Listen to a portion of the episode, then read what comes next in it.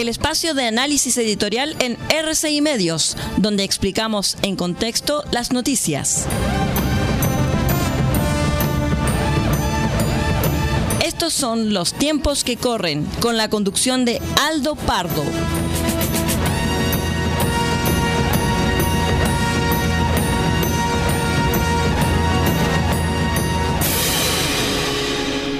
Hola, ¿cómo están queridos amigos? Bienvenidos a esta edición de Los tiempos que corren, siempre a través de RCI Medios y asociados.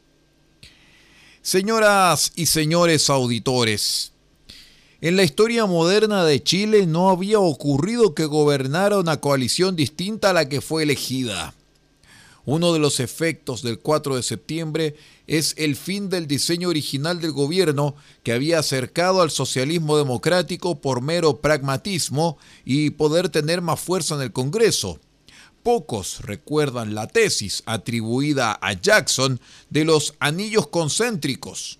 En ese lugar el poder lo concentraría a prueba dignidad, con presencia en la periferia de ministros del socialismo democrático, instalados para tener una especie de buffer en el Congreso. A ver, el 4 de septiembre ese diseño terminó pocas horas después de la contundente derrota de la opción apruebo. El presidente reconfiguró su comité político incorporando a las experimentadas Analia Uriarte y Carolina Toa al comité político. La ronda de desaguisados de ese día, con un brevísimo Cataldo como subsecretario del Interior, terminó por consolidar el poder de la dupla de las exministras de Bachelet, que aparecieron como garantías de seriedad en medio de un mar de improvisación. También fue el fin de la idea del gobierno bajo la nueva constitución Dentro de Apruebo Dignidad primaba la idea de que el plan de transformaciones que pensaba el gobierno solo era posible si se aprobaba la nueva constitución. Por ello, el relato estaba muy centrado en un país distinto, que tendría otro modelo de desarrollo. La orfandad después de los resultados esa noche es también de contenidos entonces. Por lo tanto, la coalición que ha resultado no ha logrado todavía encontrar su propio relato, pese a los conclaves. Boric presente, en especial en temas de seguridad ciudadana. En los primeros días el diseño era un presidente en un rol estratégico mientras su comité político movía los hilos. Así no es de extrañar que la vergüenza de Temu Cuicuy haya sido sin su consentimiento. Manifestación de ese diseño de distancia fue mostrarlo leyendo las cartas de Diego Portales en su escritorio, pese a que el comerciante y político era mucho más activo en los asuntos de gobierno. Como símbolo del cambio, en el canal Vía X hizo referencia a que sus lecturas habían cambiado hacia las contiendas de Alessandri con Ibáñez. También su discurso es distinto. A un medio regional dijo que iba a ser un perro contra la delincuencia, una frase que ni el propio Sebastián Piñera, con todos sus exabruptos, se habría atrevido a hacer. La nueva coalición no tiene mejores resultados que la de los anillos concéntricos. Si bien las ministras Uriarte y Toa son símbolo de seriedad y experiencia, el gobierno muestra poco avance legislativo en materia de gestión.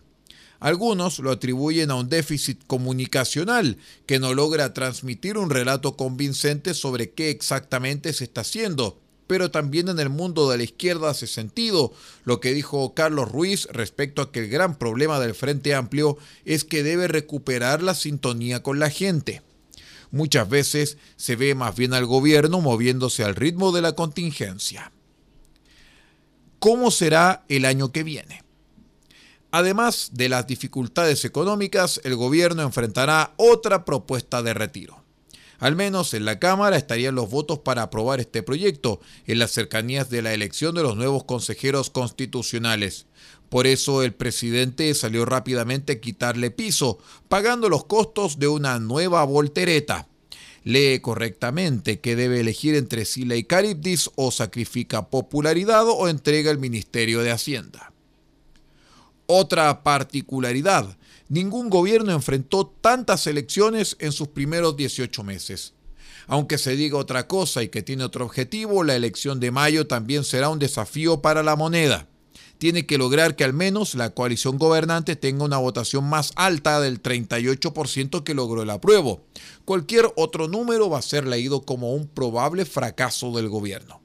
Sin duda que también los candidatos buscarán distanciarse, pareciéndose al Congreso actual donde a pocos les gusta el adjetivo de oficialista. El acuerdo de seguridad nacional puede ser la buena nota. Si lo logra, las palabras del presidente entonces tendrán un buen valor, pues mostrarán la perseverancia. También el prestigio de la ministra Toa está en juego, y así lo hizo ver en una nota en el diario La Tercera, donde se traslució el descontento en el Congreso por la gestión en seguridad ciudadana. El anuncio de resultados, gracias a dicho acuerdo, puede ser una buena noticia en un año en el cual no habrá muchas de ese tipo. Que tenga un lindo día. Hemos presentado el espacio de análisis editorial en RCI Medios, donde explicamos en contexto las noticias.